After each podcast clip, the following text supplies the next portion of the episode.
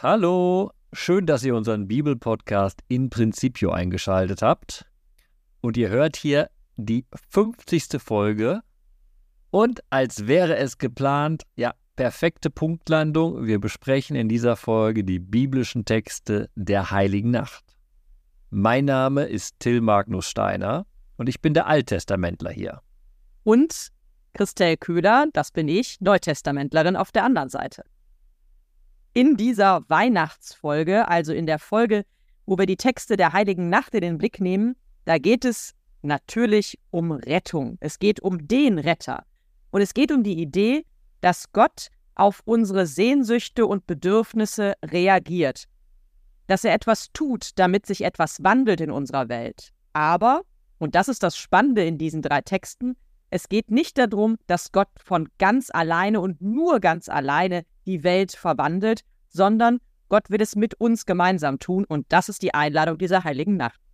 In der Nacht sind wir natürlich in Finsternis und wenn man von einem Retter spricht, braucht man auch erstmal eine Situation, aus der man gerettet werden muss. Da ist es meine Aufgabe in dieser Folge, mit dem Negativen erstmal anzufangen, beziehungsweise wir fangen mit Jesaja an. Keine Sorge, Jesaja ist ein hoffnungsvoller Text. Der fängt auch hoffnungsvoll an, aber vielleicht gucken wir erstmal auf die dunklen Seiten des Textes, beziehungsweise in welchem Kontext dieser Text eigentlich steht. Vielleicht lese ich direkt mal den ersten Vers vor, dass man so einen Eindruck vom Text gewinnt. Da heißt es, das Volk, das in der Finsternis ging, sah ein helles Licht. Über denen, die im Land des Todesschattens wohnten, strahlte ein Licht. Man sieht schon, wir sind eigentlich in der guten Zeit angekommen. Hier ist die Rede von Licht endlich. Und man sieht die Vergangenheitsform, das Volk ging in der Finsternis, jetzt aber nicht mehr. Aber wir reden mal kurz über eben Finsternis und Todesschatten. Wenn wir dann weiterlesen im Text, kommen dann noch schwierigere Begriffe hinzu. Joch und Stab, der Stiefel, der dröhnend daherstampft, der Mantel im Blut gewälzt und das Feuer, das alles fraß. Diese erste Lesung in der Heiligen Nacht, die erfordert von jedem, der da sitzt und vielleicht voller weihnachtlicher Stimmung, vielleicht auch mit vollem Bauch schon da sitzt, ein bisschen ähm, mhm. Geduld, finde ich, in der Entwicklung der Geschichte. Denn wir haben diesen ersten Satz, ne? Finsternis und Licht und Todesschatten und Licht. Und dann kommen diese ganzen Kriegsbilder da rein. Du hast schon den Joch, das Joch und den Stab erwähnt. Es geht auch um den Stiefel, der daherstapft, der Mantel, der im Blut gewälzt ist. Das ist eigentlich nicht das Bild von heiliger Nacht und von Friede, Freude, die wir, das wir haben an, an, dieser, an diesem Abend und vielleicht auch, wenn wir uns diesen Text äh, anhören. Jetzt könnte man sagen, dass diese Gewaltbilder doch so gar nicht in eine heilige Nacht reinpassen. Da soll es doch so romantisch, friedlich, ruhig zugehen und wir alle haben diese Krippenszene vor Augen. Da passen doch keine dröhnend daherstampfenden Stiefel. Aber wir reden in der heiligen Nacht über Rettung und eine real passierende Rettung passiert eben, wie Jesaja sagt, in der finsteren Nacht. Die angesprochene finstere Nacht ist eine wirklich gefährliche Bedrohung. 722 vor Christi Geburt ist nämlich das Nordreich durch die gewaltsame Hand des assyrischen Großreiches durch Assur untergegangen. In der damaligen Zeit war Israel nicht wie in der Zeit Davids und Salomo ein Großreich, sondern war aufgeteilt in zwei Königreiche. Das Nordreich und das Südreich. Und in dem Südreich saßen die Daviden auf dem Thron. Das Nordreich war nun untergegangen und dasselbe Schicksal drohte auch dem Südreich. Vielleicht für diejenigen, die nicht ganz so äh, mit der biblischen Zeitgeschichte vertraut sind, die Daviden, das sind also die, die auf David nachfolgen, die aus dem Stamme Davids, wie es auch ganz oft in der biblischen Sprache heißt. Und auf die hin, also auf die Nachfahren dieses großen David, wird hier eine Verheißung ausgesprochen. Und das ist ja auch die Linie, die wir an Weihnachten feiern. Da ist ja der Davidssohn, der da geboren wird. Aber bleiben wir erstmal in der alttestamentlichen Zeit und eben diese große Gefahr, dass das assyrische Großreich nun auch das Südreich nun verschlingen wird. Und genau das wird angespielt, wenn hier, wie ich es eben schon zitiert hatte, von zum Beispiel den Stiefeln die Rede ist, die dröhnend daherstampfen, dann ist das ein direkt, ein, eine direkte Anspielung auf das assyrische Großreich. Denn hier wird bewusst ein Wort aus dem Akkadischen, aus der Sprache dieses Großreiches verwendet, um zu sagen, ja, wir sind in einer Situation, die geschichtlich sehr prekär ist, aber in dieser Situation ist eben ein Licht aufgegangen, alles ist gut, beziehungsweise wir haben eben gesprochen über die Stiefel, da wird ja gesagt, diese Stiefel werden keine Macht mehr haben. Und dann kommt diese Überraschung, da kommt ein Vers, der fängt mit denn an, aber passt überhaupt nicht zu dieser Gewaltszenerie. Vielleicht, um es noch ein bisschen plastisch werden zu lassen, wenn man diesen Text liest, ist man allein schon durch diesen Begriff Stiefel, der eben auf Akkadisch verwendet wird, als Zuhörer, der jetzt irgendwie auch etwas von dieser Situation kennt und das auch in der Originalsprache mal gehört hat, ja wirklich mitten hineinversetzt in eine Zeit, die man eigentlich hinter sich lassen möchte. Eine Zeit, die, die man am besten weit von sich schiebt. In eine Zeit, die eben voller Todesschatten und Düsternis ist. Und dann ganz genau kommt dieses Denn Gottes da rein. Ein neuer Anfang, eine ganz andere Situation. Also lesen wir das denn einmal ganz kurz. Erstmal der vordere Satz. Jeder Stiefel, der dröhnend daherstampft, jeder Mantel im Blut gewälzt, wird verbrannt, wird ein Fraß des Feuers. Und jetzt die Überraschung. Und im Endeffekt ein unglaublich weihnachtlicher Satz, auch wenn er nichts mit Weihnachten zu tun hat. Aber, denn ein Kind wurde uns geboren, ein Sohn wurde uns geschenkt. Ein wunderbares Weihnachtsgeschenk, auch wenn es nicht weihnachtlich ist im Text da. Wobei der nächste Satz dann irgendwie auch schon wieder bricht. Denn das, was da über dieses Kind, das eben als Geschenk hier tituliert wird, was da ausgesagt wird, das ist fast schon absurd. Es heißt dann nämlich sofort, die Herrschaft wurde auf seine Schulter gelegt. Man rief seinen Namen aus. Wunderbarer Ratgeber, starker Gott, Vater in Ewigkeit, Fürst des Friedens.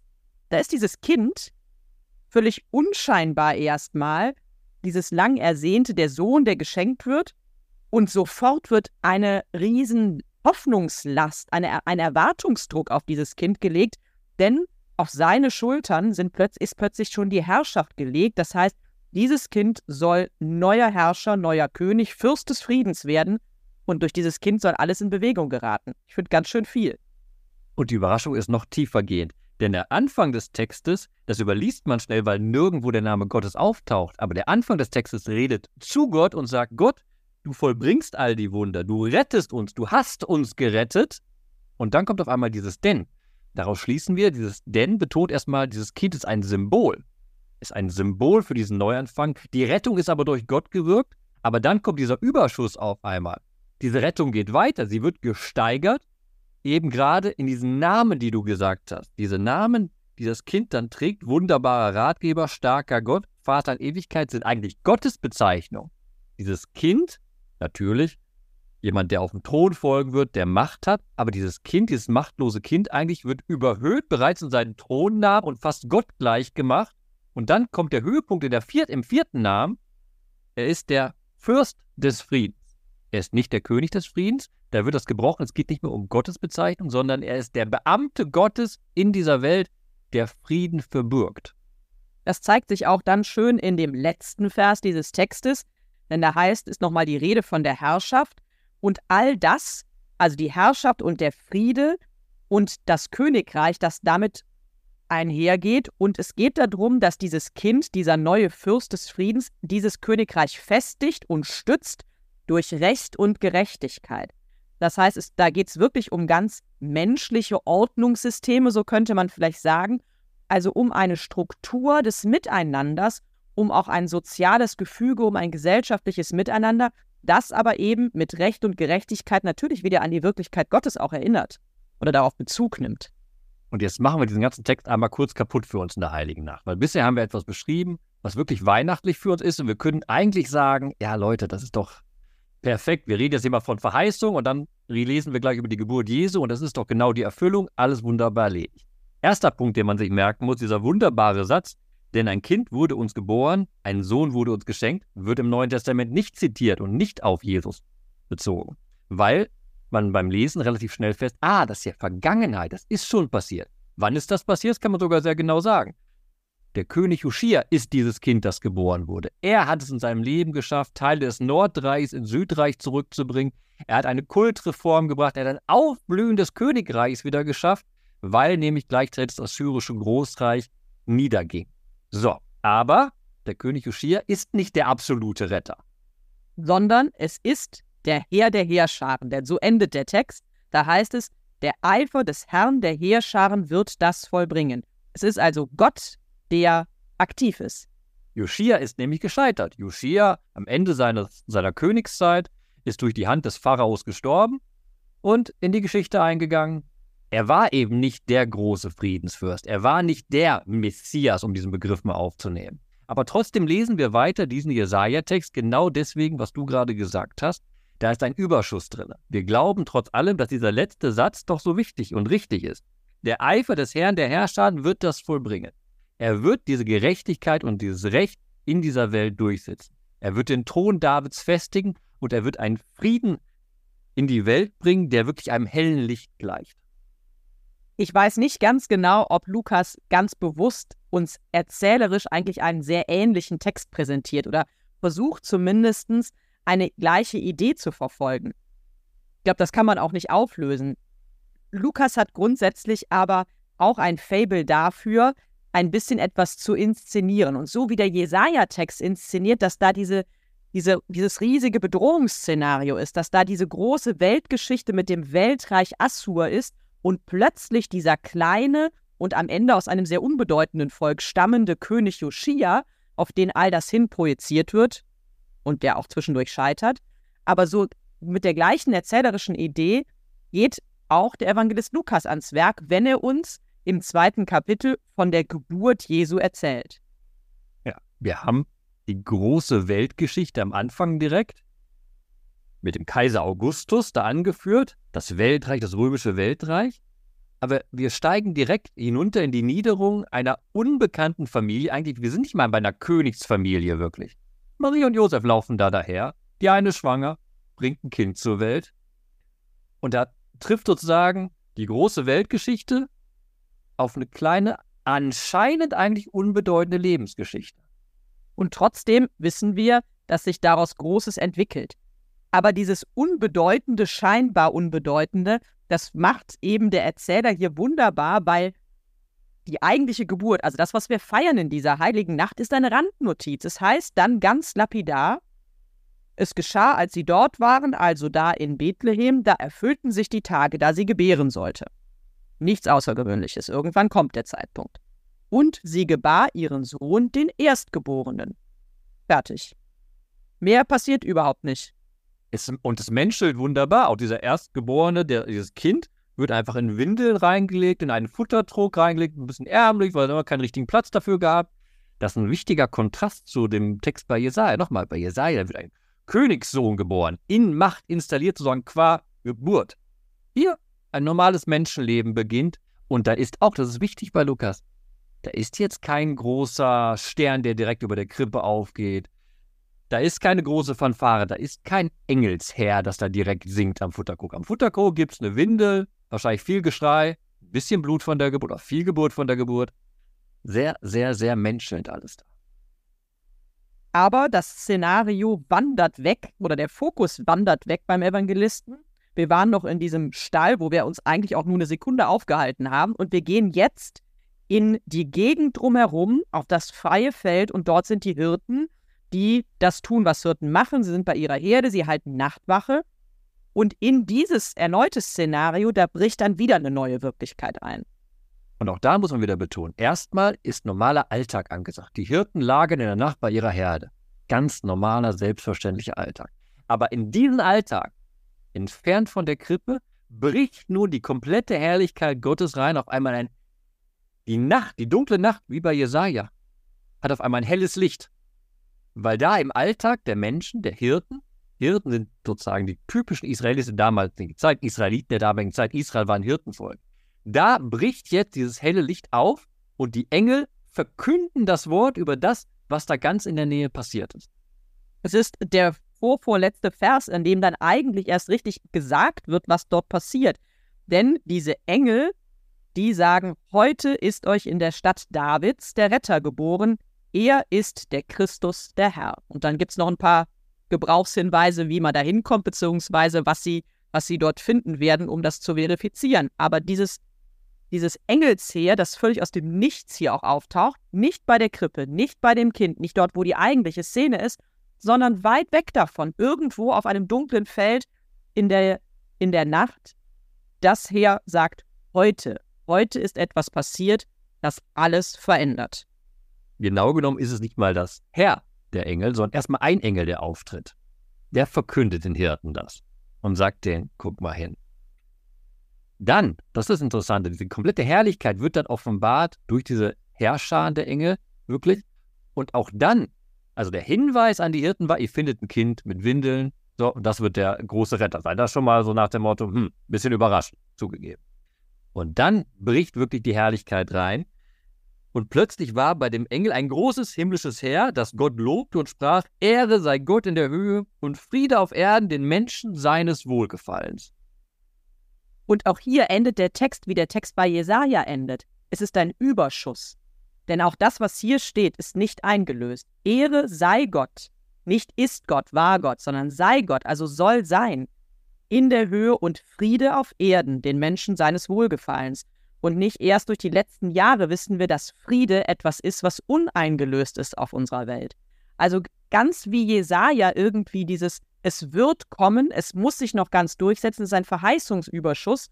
So haben wir das hier auch. Es ist etwas, was noch nicht vollkommen Realität geworden ist, trotz dieser großen Ankündigung. Man kann es vielleicht sowohl bei Jesaja als auch bei Lukas schön mit dem Begriff des Anfangs haben. Da fängt ein Weg an, der sich durchsetzen wird, der sich hoffentlich durchsetzen wird. Aber es ist erstmal ein Anfang. In beiden Fällen auch ein wunderbares Symbol eines Kindes. Das haben wir ja oft im Alten Testament, dass Kinder sozusagen die Geschichte Gottes weiterführen. So, und jetzt sind hier Kinder da, beziehungsweise dieser eine Messias da im Futtertrog, der eben aber offenbart wird als der große Retter, als der Grund, warum die Herrscher nun einen Lobpreis singen können. Und das alles, aber das ist nochmal wichtig, das müssen wir vielleicht nochmal ganz kurz debattieren oder nicht debattieren, ansprechen. Nochmal, das passiert alles nicht bei dem Futterkrog, sondern bei den Menschen. Die Hirten haben auf einmal einen Auftrag im Endeffekt. Denn sie müssen erstmal dahin gehen und schauen, dass das, was der Engel gesagt hat, auch stimmt. Das heißt, das soll euch als Zeichen dienen. Die sagen auch nicht, geht, ja, sondern die sagen, wir verkünden eine große Freude. Also der Engel sagt, ich verkünde eine große Freude, dem ganzen Volk zuteil werden soll. Heute ist euch geboren, das soll euch als Zeichen dienen. Ihr werdet ein Kind finden, das in Windeln gewickelt in einer Krippe liegt. Da ist auch kein direkter Auftrag, geht hin, aber es ist ein indirekter Auftrag. Es ist, die Grundidee, wenn ich doch so eine Botschaft höre, dann muss ich doch gucken, stimmt das denn eigentlich? Kann das denn sein? In Windeln gewickelt, der Retter, der Christus, der Herr? Das sind ja ähnlich große Namen wie in der Jesaja-Lesung. Und die Neugier treibt natürlich erstmal zum Ort des Geschehens. Das Wunderbare ist genau diese Bewegung. Da werden ganz normale Menschen aus ihrem Alltag herausgerissen, um diese neue Wahrheit wahrzunehmen und natürlich, wenn sie dieser Wahrheit glauben, werden sie auch nicht stumm bleiben, sondern diese Wahrheit hinaustragen in die Welt. Bevor wir zum letzten, zum dritten Text, also zur zweiten Lesung aus dem Titusbrief kommen, vielleicht nochmal diese beiden Texte, die ja auf der einen Seite erzählerisch sehr ähnlich sind ähm, und trotzdem natürlich irgendwie ganz andere Szenarien uns auch gleichzeitig darstellen, aber was sie eint, ist wirklich, dass die Sehnsucht und das Bedürfnis der Menschen das den Ausgangspunkt beider Texte bietet. Es ist die Zeit des Krieges und der Bedrohung durch das Weltreich Assur im, im Jesaja-Buch. Es ist eine Fremdbestimmung, es ist auch eine Form der Bedeutungslosigkeit, denn dieses, dieser Zensus, diese Steuerlisten, die machen die Menschen, der macht, das macht die Menschen zu Nummern in der Welt. In diese Situation hinein, da ist die Sehnsucht da, doch wieder wer anders zu sein, Bedeutung zu gewinnen, für jemanden zu zählen, in Frieden zu leben selbstbestimmt zu leben. Und in all das hinein kommt in beiden Texten ein Kind, das verheißen wird, auf den sich so, so viel Hoffnung legt und das einen neuen Anfang bringen soll. Bei Joschia ist es nur bedingt ein neuer Anfang, das haben wir schon gehört. Und man muss fairerweise sagen, auch Jesus scheitert scheinbar erstmal in der Geschichte, die über ihn erzählt wird. Und trotzdem merken wir, das ist ein neuer Anfang, der da gesetzt werden kann. Nochmal vielleicht auch wichtig in unserer Zeit, das nochmal ganz kurz anzusprechen in einer Zeit, wo wir mehr und mehr wieder lernen und verstehen, was Krieg ist, sei es in der Ukraine oder im Heiligen Land, ist gerade diese Friedensbotschaft, die wir da in wenigen Worten in der Heiligen Nacht bekommen, doch so unglaublich wichtig, wenn man es paart oder zusammenbringt mit diesem Begriff des Anfangs. sowohl in der Erstlesung als auch beim Lukas-Evangelium, ist ein Anfang grundgelegt und das Ziel ist, im Ersttext bei Jesaja, dass da ein Fürst des Friedens herrscht und beim Evangelium, dass eben nun wirklich Friede auf Erden den Menschen seines Wohlgefallen gilt. Also wirklich Frieden, grundgelegt in der Machtlosigkeit eines Kindes, das da in die Geschichte hineinbricht. Dem stellt jetzt der Titusbrief, die neutestamentliche Lesung der Heiligen Nacht, eine Feststellung entgegen, beziehungsweise direkt an den Anfang. Denn dieser Text, der geht sofort mitten rein. Es ist das zweite Kapitel des Titusbriefs und vielleicht, Till, kannst du mal den ersten Vers direkt vorlesen. Ein wunderbarer, wirklich weihnachtlicher Satz. Denn die Gnade Gottes ist erschienen, um alle Menschen zu retten. Das bringt Weihnachten mal ebenso in wenigen Worten auf den Punkt. Die Gnade Gottes erscheint, um alle Menschen zu retten. Also das Hereinkommen Gottes in diesem Kind in die Welt ist die Begründung und der Ausgangspunkt für das, was sich an Rettungsszenario für uns Menschen durchsetzen soll. Das ist der Wunsch dieser heiligen Nacht. Ganz konkret und ganz, ganz knapp. Aber damit endet der Text ja noch nicht. Genau, der Text geht weiter. Und ich gehe einen Schritt zurück, um diesen Schritt weiter gehen zu können. Nochmal zurück zu den Hirten aus dem Lukas-Evangelium. Gott sagt also, ich zeige anderen Menschen oder ich sage den anderen Menschen, was da passiert ist, damit sie Zeugen sein können und wirklich sehen können, dass da dieses Kind in Windeln liegt. Die sollen Zeugen sein. So würde ich es interpretieren. Und jetzt bei der Titus-Lesung erfahren wir nun, dass alles passiert, damit wir erzogen werden. Das ist ein bisschen vielleicht ein komischer Begriff, der da auftaucht. Dieser griechische Pedea-Begriff. Wir werden erzogen durch das, was passiert. Aber darum geht es auch im Endeffekt. Diese Menschwerdung Gottes führt uns nun vor Augen, dass wir, und das macht der Text wunderbar, einerseits uns sozusagen von irdischen Begierden lossagen sollen, aber andererseits gerade dadurch ganz fromm, das ist ein komischer Begriff, aber ganz nach dem Willen Gottes in dieser Welt, von der wir uns lossagen, doch leben und eben nun zu Christen werden und dementsprechend leben, entsprechend dessen, was da passiert ist, was wir an Weihnachten feiern. Ein bisschen anders formuliert kann man auch nochmal sagen, also Gott kommt, das ist das, wovon die, mit dem der Text einsetzt, die Gnade Gottes erscheint, Gott kommt in diese Welt, um uns zu retten, aber er will es nicht alleine tun. Er kann es alleine tun, aber er will es nicht alleine tun. Er nimmt uns mit, so wie er, so kann man vielleicht sagen, ja in gewisser Weise auch einen Joschia mitgenommen hat und ihn zu seinem Werkzeug gemacht hat, so wie eine Maria mitgenommen wird, die tatsächlich, ja ohne die das Ganze nicht funktioniert, an dieser Stelle dieser Heilsplan Mensch zu werden, so wie die Hirten hier tatsächlich mit hineingenommen werden in die Geschichte, so sind am Ende auch wir mit in diese Weihnachtsgeschichte aufgenommen, ob als Hirte oder als, als Engel oder wie auch immer, denn nur mit uns gemeinsam kann sich das Ganze fortsetzen, denn so endet dieser Text im Titusbrief. Damit zieht der Titusbrief auch eine wunderbare Linie einmal quer durchs Alte und Neue Testament, weil da steht ja, all das ist passiert, damit er für sich ein auserlesenes Volk schafft, das ist die Erwählung Israels, die aus dem Alten Testament damit anklingt. Hier geht es aber nicht nur allein um den Erwählungsbegriff, Nein, jetzt nicht von wegen, so, ich habe euch jetzt was meinen besonderen Diamanten da hervorgezogen. Nein, sondern eine Aufgabe geht damit einher. Genauso wie im Alten Testament die Erwählung Israels eine Aufgabe bedeutet, bedeutet sie hier auch eine Aufgabe, nämlich das Volk soll voll Eifer danach streben, das Gute zu tun. Aus Weihnachten ergeht der Auftrag auch an uns, Gutes zu tun. Damit sind alle drei Texte durchzogen von ja einer Linie, einer Botschaft der Hoffnung, einer Botschaft, die ganz deutlich sagt, Gott ist der, der uns aus all diesen Misslagen, in denen wir be uns befinden, in die wir uns auch manchmal selbst hineingebracht haben, Krieg fällt ja auch nicht vom Himmel, in allen diesen Situationen will er der sein, der uns rettet, der uns Rettung verheißt, der Rettung bringt, der Rettung Wirklichkeit werden lässt. Und diese Idee, diese Hoffnung auf Rettung, die ist so alt wie die Menschen selbst. Wir lesen es in all diesen drei Texten und sie nimmt Gestalt an. Sie bekommt ein Gesicht ganz konkret, natürlich in Jesus Christus.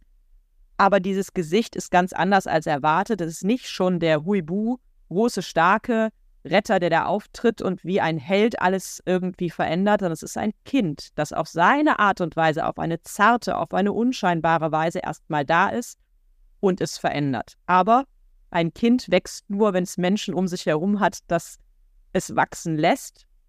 Und so wächst auch diese Botschaft, auch diese Rettungsbotschaft nur, wenn sie durch uns mitgetragen ist und ja, weiter wächst in der Welt. Vielleicht auch nochmal betonen, ganz kurz bei der ersten Lesung, dass ja, du hast eben gesagt, Gott wirkt nicht alleine in dieser Geschichte.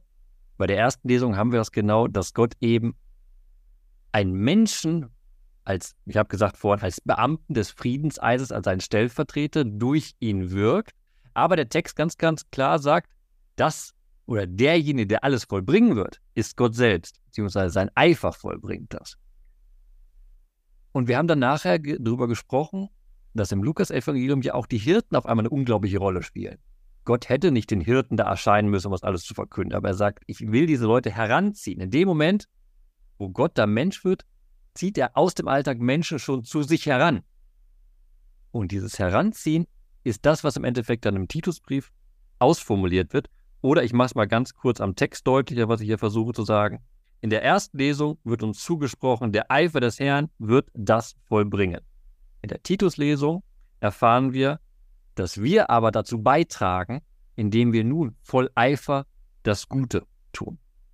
Und damit bleibt die Geschichte unabgeschlossen. Vielleicht ist es auch das, was den Reiz ausmacht, jedes Jahr aufs neue Weihnachten zu feiern. Nicht nur, weil wir uns eine uralte Erzählung in Erinnerung rufen, sondern weil wir jedes Mal wieder uns vergewissern, dass hier etwas ist, was noch nicht zu Ende gebracht ist, was auch in unseren Tagen weitergeht. Die Suche, die Sehnsucht nach Frieden, nach einer Welt, in der alle in Gerechtigkeit leben können und so weiter und so fort.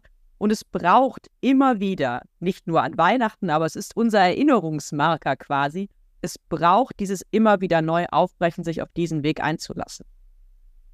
Dazu möchte ich gerne Amen sagen, aber unser Podcast ist noch nicht zu Ende, auch wenn das ein schönes Schlusswort war, sondern wir wollen noch mit euch unsere Bibelverse teilen und sind dann natürlich auch gespannt, nachher eure Bibelverse auf Facebook zu lesen, wenn ihr die mit uns teilen wollt. So, nach dem kurzen Vorreden, Christelle, was ist dein Bibelvers? Ja, ich habe ja gerade schon gesagt, irgendwie gibt es dieses Unabgeschlossene noch. Und ähm, in der Jesaja-Lesung ist es ja sehr, sehr deutlich. Ähm, aber ich nehme trotzdem den kleinen Abschnitt aus dem Evangelium. In dem, Im Jesaja-Text ist auch die Freude und das Jubeln so oft drin. Und die, der Engel sagt: Ich verkünde euch eine große Freude, die dem ganzen Volk zuteil werden soll. Dieses Unabgeschlossene, dieser Anfang, der ist markiert durch die Freude. Und ich glaube, das ist auch was, was wir uns an Weihnachten erhoffen, dass es ein frohes Fest ist, dass wir wirklich eine weihnachtliche Freude in uns spüren. Aber wir lernen auch in diesen Texten schon, dass manchmal auf dieses Kind hin und vielleicht auch wir auf das Weihnachtsfest hin zu viel wollen, zu viel sofort wollen. Also am Ende muss Weihnachten immer perfekt sein, so ist es manchmal. Ne? Das spielen uns die Filme vor, ist vielleicht auch unsere eigene Erwartungshaltung, selbst wenn wir es nicht immer so deutlich formulieren. Es soll harmonisch sein, es soll alles festlich sein. Wir wollen selber in einer aufgeräumten weihnachtlichen Stimmung sein. Aber manchmal ist es nicht so. Manchmal ist es auch ein bisschen ärmlich wie in dieser Krippe. Und dieses, die Freude aber, und das ist das, was ich so schön finde, die Freude ist trotzdem da. Die Freude ist auch auf diesem dunklen und kalten Feld mitten in der Nacht bei den Hirten. Und die Freude kann auch in uns sein, wenn wir uns erstens ein bisschen frei machen von diesen Erwartungen, die mit dem Fest verbunden sind, auch mit der Erwartung, dass sich an Weihnachten sofort alles ändern muss. Aber die Freude ist wie so tatsächlich die kleine Flamme oder der kleine Samen, der aufgehen kann und uns hilft, dass wir über das Jahr hinaus weiter wachsen, ähm, etwas von dieser nicht nur weihnachtlichen Freude weiterzugeben, sondern auch von dieser Idee, Gott hat uns gerettet und er nimmt uns mit, dass auch wir zu Rettenden werden. Danke, Christelle. Und ich glaube, diesmal ergänzen wir uns ganz gut mit unseren Bibelversen. Das spricht mir sehr zu Herzen, was du gesagt hast mit diesen überbordenden Erwartungen, die man an die Weihnacht heranträgt. Man hätte ja auch zum Beispiel bei der Lukas-Darstellung einfach erwarten können, dass diese Nacht wirklich wie eine wie ein helles Licht ist in der Finsternis, ein Riesenfeuerwerk gezündet wird über der Krippe, die Herrlichkeit Gottes auf Kilometer zu sehen ist. Aber stattdessen und das möchte ich mitnehmen in die heilige Nacht, erzählt Lukas sehr, sehr nüchtern, was da passiert. Wir hatten ja betont eben bei der Diskussion schon, die Herrlichkeit Gottes erscheint nicht am Futtertrog an der Krippe, sondern bei den Hirten ein bisschen abgelegen.